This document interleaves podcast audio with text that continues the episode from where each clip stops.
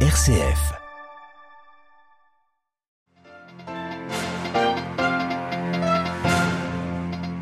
Rome et Alexandrie unis sur la place Saint-Pierre, audience générale écuménique et symbolique ce matin aux côtés du pape François, le patriarche copte orthodoxe Tawadros II a pris la parole, une première témoignage de la proximité entre le siège apostolique de Marc et le trône de Pierre. Pékin et Berlin affichent leur divergence sur l'Ukraine. Le chef de la diplomatie chinoise a commencé sa tournée européenne par la première économie du continent, y menaçant de représailles si la Chine figurait dans un nouveau paquet de sanctions européennes.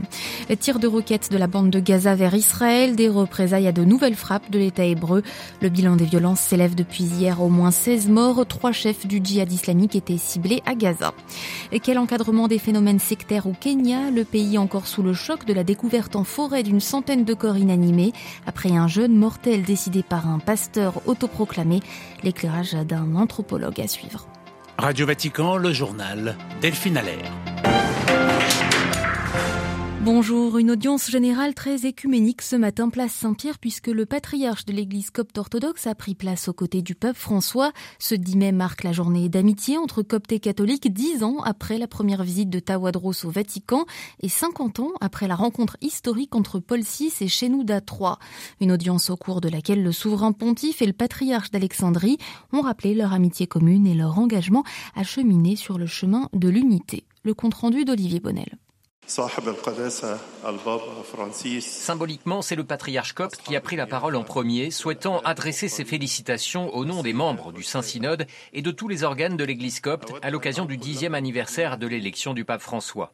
Tawadros a dit prier pour son frère pour que le Christ le préserve en pleine santé et lui accorde la bénédiction d'une longue vie. Dix ans après sa première venue au Vatican, le patriarche copte est revenu sur la solidité de ses relations fraternelles cultivées jour après jour avec Rome. Cette journée d'amitié entre coptes et catholiques, a-t-il poursuivi, incarne l'esprit chrétien et l'amour qui nous unit pour servir Dieu et servir nos frères et sœurs en humanité. Prenant la parole à son tour, le pape François a remercié Tawadros II pour sa visite et d'avoir accepté son invitation de célébrer le 50e anniversaire de la rencontre entre leurs prédécesseurs Paul VI et Shenouda. Je vous remercie sincèrement pour votre engagement en faveur de l'amitié croissante entre l'Église copte orthodoxe et l'Église catholique, a encore dit le pape à son hôte, revenant avec gravité sur la figure de ces martyrs coptes égorgés en 2015 sur une plage par les terroristes de l'État islamique, des martyrs qui sont les nôtres, a précisé l'évêque de Rome. Je demande à toutes les personnes présente de prier Dieu, de bénir la visite du pape Tawadros à Rome, a conclu François, avant de donner sa bénédiction apostolique aux fidèles, une bénédiction également impartie par le patriarche copte orthodoxe. Olivier Bonnel, le pape et le patriarche d'Alexandrie se retrouveront demain matin pour un entretien en privé et une prière commune dans la chapelle Redemptoris Mater du palais apostolique. Normaliser les relations turco-syriennes, c'est l'ambition russe. Ce mercredi, Moscou a parrainé une rencontre entre les ministres des Affaires étrangères de Damas et Ankara en présence de leur homologue iranien. Les relations entre la Turquie et la Syrie sont rompues depuis 2011 et tendent à s'aplanir dans le contexte général du réchauffement entre la Syrie et les pays du Golfe, hormis le Qatar. La Chine, de son côté, affine sa stratégie de médiation en Ukraine depuis Berlin. Le chef de la diplomatie chinoise a annoncé hier que Pékin enverrait bientôt un représentant représentant spécial pour les affaires européennes en Ukraine, mandaté pour des négociations directes. L'Allemagne, première étape du déplacement du ministre chinois, qui doit se rendre encore ensuite en France et en Norvège. King Gang en a profité hier pour menacer l'Union européenne de représailles en cas de sanctions contre des entreprises chinoises. Berlin, Delphine Nerboli. La visite de Kim Gang était censée préparer une réunion interministérielle entre la Chine et l'Allemagne pour le mois de juin. Mais c'est surtout le dossier ukrainien qui a été évoqué ce mardi. La chef de la diplomatie allemande n'a pas mâché ses mots comme à son habitude. Elle a appelé la Chine à user de son influence sur Moscou pour obtenir la fin des attaques sur l'Ukraine et elle a rappelé à Pékin qu'être neutre, c'est se mettre du côté de l'agresseur. Annalena Baerbock a aussi conseillé à son collègue chinois de ne pas contourner les sanctions européennes contre la Russie et de faire pression sur les entreprises chinoises qui livrent des équipements pouvant être utilisés par l'industrie militaire russe. Huit entreprises de ce type pourraient être sanctionnées par l'Union européenne. Devant la presse, le chef de la diplomatie chinoise n'a pas caché son opposition à une telle mesure. Des sanctions auraient des conséquences sérieuses, a déclaré Qin Gang. Le chef de la diplomatie a par ailleurs refusé de condamner les attaques russes sur l'Ukraine, mais il a appelé les deux parties en présence à mettre un terme à la guerre et à négocier. Berlin, Delphine Herbolier pour Radio Vatican. L'Allemagne s'oriente vers un durcissement des règles migratoires. Le chancelier Scholz et les dirigeants de 16 Länder du pays se réunissent cet après-midi pour une séance de négociation sur l'immigration. Gouvernement fédéral et régions pourraient décider la mise en place de contrôles permanents aux frontières allemandes avec les pays voisins, ainsi que d'une aide au renfort des contrôles aux frontières extérieures de l'Union européenne. Elle est aux confins de l'Union européenne. La Bulgarie sera bientôt dotée d'un nouveau Premier ministre. Il s'agirait d'une femme ancienne commissaire européenne à l'innovation et à la culture, Maria Gabriel, 43 ans, est la candidate du Parti conservateur bulgare, vainqueur des législatives de début avril. La Bulgarie qui traverse une instabilité politique chronique avec cinq législatives organisées en trois ans. Un millier de personnes arrêtées au Punjab, au Pakistan, dans les rangs des partisans de l'ancien Premier ministre Imran Khan qui comparaît aujourd'hui devant un tribunal spécial d'Islamabad pour des accusations de corruption. De violentes manifestations ont suivi son arrestation hier. Par crainte des heurts, les autorités pakistanaises ont décrété la fermeture de toutes les écoles du pays ainsi que restreint l'accès aux réseaux sociaux. Élection régionale test pour Narendra Modi en Inde. L'état de Kamataka au sud du pays continent passe aux urnes aujourd'hui. Seul état où le parti nationaliste hindou détient le pouvoir. Les élections nationales en Inde auront lieu euh, l'année prochaine.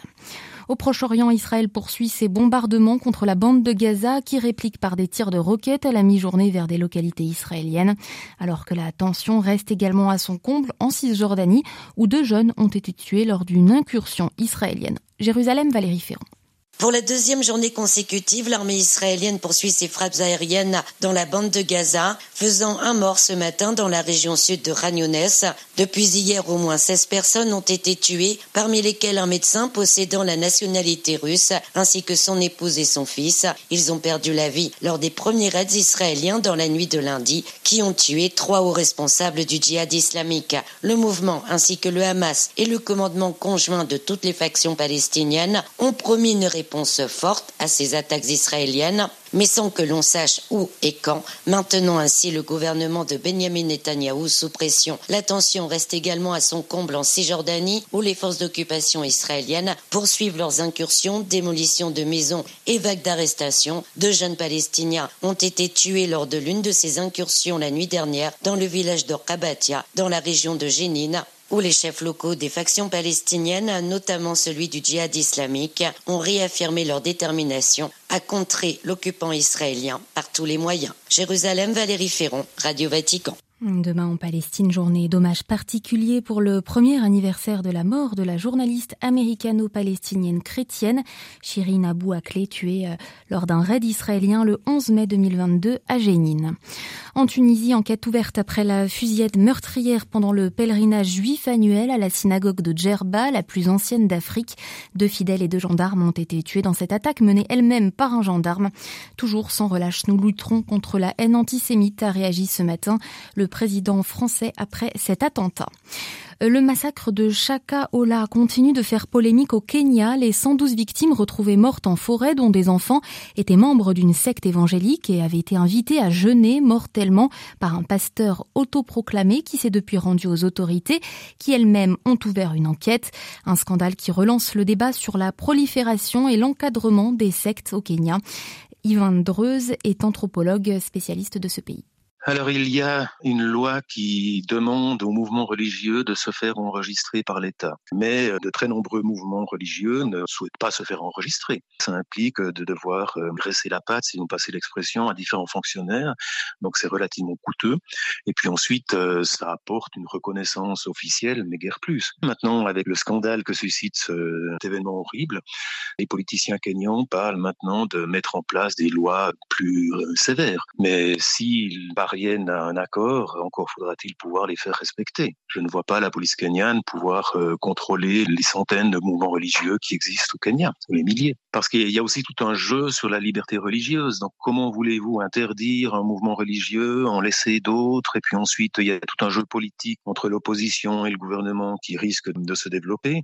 Donc je vois assez mal le gouvernement kenyan pouvoir euh, intervenir dans des services religieux, fermer des églises, etc. Sauf dans les cas euh, criminels, ça c'est clair. Merci d'avoir écouté euh, ce journal. L'actualité revient dès 18h. Très belle journée.